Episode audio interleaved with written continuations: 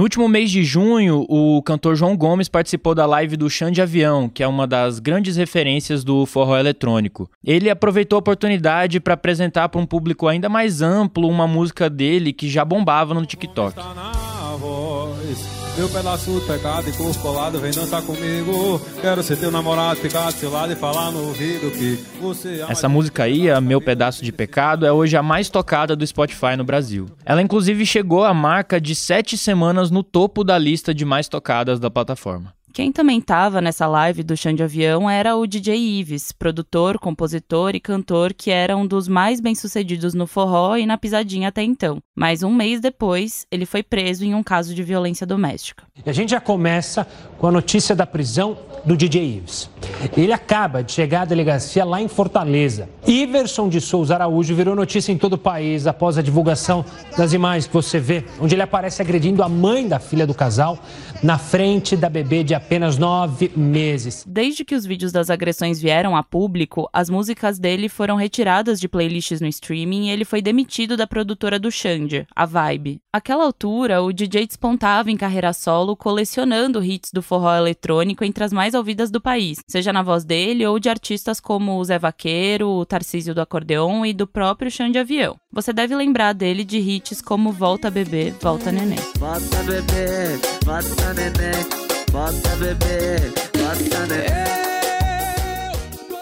As agressões do DJ Ives foram um baque para todos que conheceram ou que trabalhavam com ele. Mas de lá para cá, apesar dessa ausência de um dos seus expoentes, o forró não perdeu espaço. Na verdade, o estilo continua crescendo e se renovando. Atualmente, o João Gomes tem 5 das 10 músicas mais tocadas do Spotify no Brasil. Ou seja, 10% da lista é só música do João Gomes. E essa lista também tem Mari Fernandes, Barões da Pisadinha, Vitor Fernandes, Wesley Safadão e Zé Vaqueiro, entre outros cantores do forró eletrônico eletrônico. Hoje a gente vai entender como a pisadinha tem se reinventado a partir de jovens artistas do Nordeste. O João, por exemplo, tem só 19 anos, mas carrega influências do forró de vaquejada e do rap. A Mari Fernandes é só um pouco mais velha, tem 20 anos, mas já se tornou a primeira mulher do forró a atingir a posição de mais tocada do Spotify.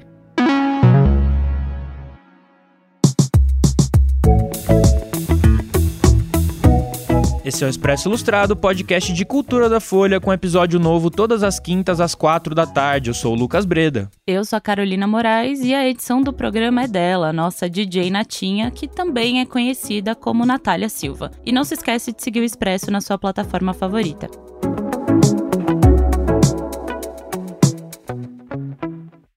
Bom, Carol, vamos começar do começo. A pisadinha, para quem não sabe, é esse estilo de forró mais novo que estourou no Brasil ali a partir de 2019, com o sucesso dos Barões da Pisadinha. É um ritmo que traz esse som bem marcante do teclado e tem mais elementos eletrônicos do que aquele forró mais tradicional, o pé de serra, aquele de triângulo e zabumba. A pisadinha é o forró feito para tocar nos paredões de som, uma evolução do forró eletrônico que foi febre nos anos 2000, com aviões do forró, saia rodada, calcinha preta e, mais recentemente, Wesley Safadão, entre muitos outros. Esse processo de, digamos, eletrificação do forró turbinou o gênero, que hoje rivaliza e às vezes até ultrapassa o sertanejo como mais ouvido do país. Mas agora a pisadinha ganha ainda mais nuances estéticas. O João Gomes nasceu na cidade de Serita e estudou em Petrolina No sertão de Pernambuco. Ele carrega nas músicas a cultura da vaquejada, que é uma tradição em que duas pessoas montadas a cavalo derrubam um boi. É uma espécie de competição, né? Mas é Desira trabalha, vai na calda do boi, vai montando animal, Wig, de volta, vem Carlos Santos. O forró de vaquejada é a música que é tocada nessas festas e ela é muito ouvida no interior do Nordeste, mesmo em outros contextos. Uma das principais influências citadas pelo João Gomes é o cantor alagoano Caravéia. Ele foi locutor de vaquejada e virou cantor, estourou no começo dos anos 2000 e morreu em 2004 no auge do sucesso. Atualmente ele é considerado uma lenda do forró de vaquejada. Músicas como Mulher Ingrata e Fingida tocam bastante até hoje. Minha família comenta porque vivo desse jeito. Minha mãe chora e lamenta, papai vive satisfeito. Além do cara velho, João Gomes é influenciado por nomes como Caninana e a dupla Cirano e Cirino. O cantor que é vaqueiro, que é, que é nordestino, carrega muito isso, porque às vezes você vê até um, um, um cara que não sabe nem ler e nem escrever, mas que compõe belas canções. E isso acontece muito no Nordeste e no, e no cenário do, do poeta que é vaqueiro. Ele tem uma música chamada Que Nem Vovô, em que dá para perceber bem a influência do forró de vaquejada. Eu quero ser um velho que nem vovô e viver por amor a vaquejada. Já deixa a minha senha preparada que eu vou botar na boiada do jeito que ele ensinou. Sapato e a espora. Apesar desse sucesso todo recente, a carreira do João Gomes deslanchou muito recentemente. Ele começou em 2019 e conta que já cantava na época da escola, às vezes nas festas de São João. Ele também participava do coral quando era criança e lembra que sempre cantava pelos corredores da escola, além de já se interessar por escrever música desde cedo. Ouve só o que ele disse numa entrevista para o canal do YouTube Café e Conversa pensava, rapaz, será que um dia eu vou escrever uma música? Aí quando tinha matéria de tipo, poesia na escola, era é. a que eu mais gostava. Que eu ficava as professora, uma professora minha, que o nome dela é Verlândia. Ela ficava Verlândia. doidinha, que toda hora eu tava lá na cor de poesia, toda hora eu tava lá no pé dela, dizendo, não, professora, e assim, tá legal? Ela tá é. bom demais. Foi em setembro de 2019 que o João gravou o primeiro vídeo, mas isso foi logo antes da pandemia impossibilitar qualquer apresentação ao vivo e com público. Então ele continuou a gravar os vídeos e divulgou de uma maneira simples, como ele mesmo conta, principalmente no Instagram e no TikTok. Mas ele não conseguiu participar de muitas lives e eventos para fazer a carreira dele deslanchar. Quando chegou no final de 2020, ele escreveu uma oraçãozinha no papel e um tempo depois foi convidado para uma vaquejada em Petrolina, onde ele estudava. Essa oração acabou dando origem à música Eu Tenho a Senha, que é também o nome do disco do João. Levanta cedo, fala puta que eu tô pronto. Eu muito conto com meu Deus que tá no céu. Eu tenho a senha pra correr em todo canto. Humildade, a disciplina, dois sermão que mãe mas o principal hit do João é mesmo o Meu Pedaço de Pecado, que estourou primeiro no TikTok. Meu pedaço de pecado, corpo colado, vem dançar comigo. Quero ser teu namorado, ficar do seu lado e falar no ouvido que você é mais bonito pedaço da vida. Além dessa voz super grave, que já virou uma das marcas do João Gomes, ele canta essa letra quase como um rap. É, tinha esse pedacinho aí. Depois que eu terminei o refrão, eu digo, agora a outra parte tem que ser ligeira. Tem que, que é o início, no caso. É, meu pedaço ah. de pecado, de corpo, tem que, eu digo, tem que ser ligeiro. Eu fiquei tá, tá, tá, tarará, tarará, aí uhum. pronto. Isso não é à toa e tem muito a ver com uma questão geracional. Ele é fã de rappers da nova geração, como o Matue, o BK e o Lennon. O João, inclusive, ficou muito emocionado quando encontrou o BK no Rio. Até postou um vídeo dos dois cantando juntos no Stories. Ela falou que eu era um segredo. O que? Me compartilhava com algo mais amiga. Ficou com ciúme depois que foi feito. E aí, cria? Hoje ela não são mais amigas. O interessante é que o João já comentou até que começou a carreira cantando em cima de beats gratuitos de rap que ele encontrava na internet. Mas ele não fazia rimas, era cantando mesmo. E tem uma questão geracional envolvida. O trap, que é essa vertente mais eletrônica do rap, é um ritmo muito ouvido entre as pessoas mais jovens. Principalmente agora em que o acesso à internet é ainda maior em regiões distantes das capitais. É daí que nasce essa mistura do vaqueiro que é fã de uma música, digamos, mais urbana. O João até regravou músicas de outro rapper do Rio, o Orochi, e também do Luiz Lins, que é da cena de trap de Recife. A música Mete um Bloco Nele originalmente era assim. Se você topa hoje vira minha mina Me apresenta pro seu pai, deixa ser sua vida Mete bloco nele, dá um fora nele Vai expulsando ele logo do coração com o João Gomes, o verso Se você topa hoje virar minha mina se transformou em Se você topa hoje virar minha vaqueira. E assim, para quem não conhece a música original, nem dá para perceber que é uma versão. E você topa hoje virar minha vaqueira Me apresenta pro seu pai, deixa de besteira Mete um bloco nele, dá um fora nele Vai expulsando ele logo do coração mas o João Gomes não é o único jovem que tem feito sucesso com a pisadinha recentemente. A Mari Fernandes, de quem a gente falou lá no começo do episódio, também domina as redes sociais e, assim como o João, estourou no TikTok. No caso dela, com a música Não, Não Vou. Passa lá em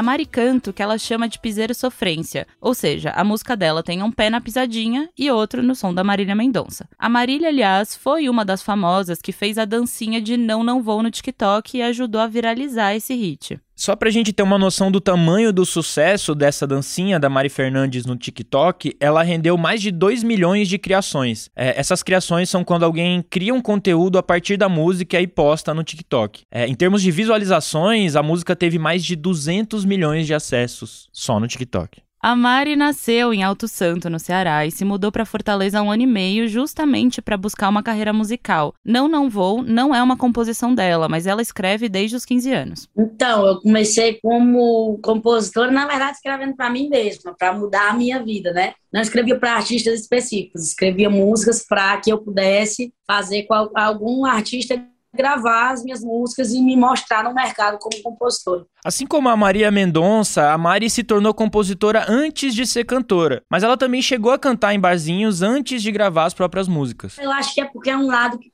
que conversa muito com o sentimento, com o sentimental, e eu sou muito isso. Eu sou uma pessoa muito sentimental, então acaba que isso acaba me, me hipnotizando, fez, eu acho que eu talvez sim, pela época de eu começar a cantar, já já tá nesse forte, nesse auge de sofrência, deve ter me influenciado também. Mas eu só sei que é o que eu mais gosto de fazer é cantar sofrência, fazer o povo sofrer, bebê. E além da Marília e de outras cantoras do chamado Feminejo, a Mari também era muito fã de uma banda de forró eletrônico chamada Desejo de Menina. Cara, eu escutei muito, é, sabe, uma banda que eu escutei muito foi Desejo de Menina, uma banda de, de forró. Conhece? Muito conhecido. E aí, Desejo de Menina tocava muito no rádio quando eu tinha 8, 9 anos. Tocava é, é, Molduras na época, a música Molduras. Caprichando nas palavras Pra dizer que eu te amo E os momentos vão passando é, Estourado, e aí eu cantava, já cantava E aí quando eu comecei com os meus, os meus 13, 14 anos a, a, arranhar violão, porque eu comecei a tocar violão com 10 anos. Eu já, já era a fase de Marília estourando no primeiro DVD, Maiara e Maraíza estourando também, Cristiano Araújo, tudo isso. Então eu, eu consumi muito sofrência, viu? Com três meses de carreira, Mari Fernandes já se tornou a primeira mulher do forró a ter a música mais ouvida do país no Spotify. Quebrar essa hegemonia masculina na pisadinha era algo que ela mirava quando começou a planejar a carreira. Costumo chamar o piseiro de um forró atualizado, onde tem um pouco mais de eletrônico. Então eu não poderia deixar de cantar a minha essência, porque eu sou cearense, eu sou nordestina, e aqui a gente vive o forró. Por que não um forró mais novo, forró jovem, onde está abrindo portas e dando oportunidade para muita galera, como o piseiro? Então eu resolvi escolher por isso. E pelo fato também que no Piseiro não tinha mulher. Então eu enxerguei isso, a gente visionou isso. Nossa, não tem mulher, é um ritmo que tá todo mundo consumindo, é um ritmo que tá trazendo rostos novos, a galera jovem tá saindo do anonimato. Bom, depois da prisão do DJ Ives, muita gente se perguntou se outros artistas iam se afastar do estilo de som que ele criou, já que ele ficou famoso justamente fazendo o piseiro mais eletrônico, com parcerias com gente do funk e de outros gêneros, enfim. Mas a Mari avalia que isso não aconteceu e que o gênero não tá atrelado ao caso de agressão do Ives, que ela também reprova. O gênero piseiro, ele não é limitado, então não existe um limite de o piseiro, como o DJ fazia, um gênero que o DJ não. O DJ era mais uma pessoa, mais um artista que abordava e trabalhava no piseiro, como tem outros grandes artistas. A Mari Fernandes canta piseiro, o Vitor Fernandes canta piseiro, Tarcísio da Acordeon canta piseiro. Então não tem nada a ver, o gênero não. não acho que as pessoas. É, não, não, acho que não, não tem nada a ver, não. Não existe um gênero só de J. Ives no piseiro, não. Acho que o piseiro é o piseiro e tem como criar vários tipos de piseiro aí. Um exemplo disso é uma das músicas mais recentes dela. A Ficante Fiel é uma parceria com a dupla de produtores de música eletrônica Mad Dogs. E a música tem sofrência e tem piseiro, mas também tem muitos elementos eletrônicos. Se tu quiser só se quiser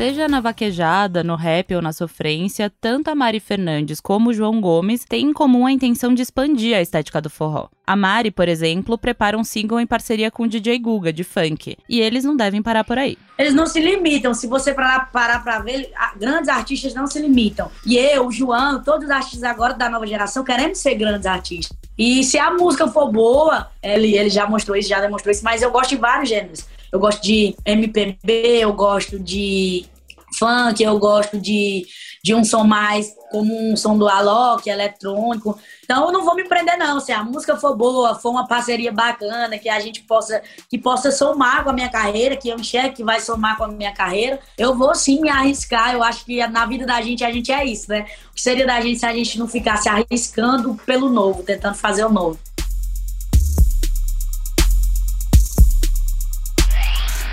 Mas antes de ir embora. E aí, Lucas Breda, qual que é a sua sugestão imperdível? Cara, tem uma coletânea de músicas do Cara Véia no YouTube. É, enfim, esse programa, na verdade, ele só existe para poder indicar o Cara Véia, tô brincando. Mas assim. Aqui tem honestidade também. Não, é, total. O cara é uma espécie de lenda, assim, no Nordeste. Ele é um cara que, que cantava esse forró de vaquejada tal. E as músicas são sempre profundas e falam dessa, dessa dificuldade da vida interiorana, ao mesmo tempo que conta das, das felicidades simples. De, e, e tem muito uma questão de se afogar na bebida de sofrer por amor. E uma coisa, assim, bem profunda nesse sentido mesmo. É, é, eu gosto bastante do, do cara véia. Ele morreu em 2004, ele se suicidou, né? Ele que era um cara que era locutor de vaquejada, depois ele virou cantor e aí começou a fazer sucesso ali no começo dos anos 2000, que foi o auge dele. E, enfim, é um cara bastante único, tem essa voz assim que, que representa meio que tudo isso que a gente tá falando. E é interessante o João Gomes trazer o cara véia agora, assim, como referência e, e falar da obra dele e tudo mais, porque ele é um cara que é pouco conhecido fora do Nordeste, eu acho, assim. É, até por causa dessa história também, assim, que dele, dele ter morrido cedo, né? E, enfim, e, e uma coisa que eu acho legal também é que o João Gomes tem essa voz grave que resgata essa tradição sem ser, é, vamos dizer assim, sem ser, sei lá, sem ser muito óbvio. O jeito que ele canta,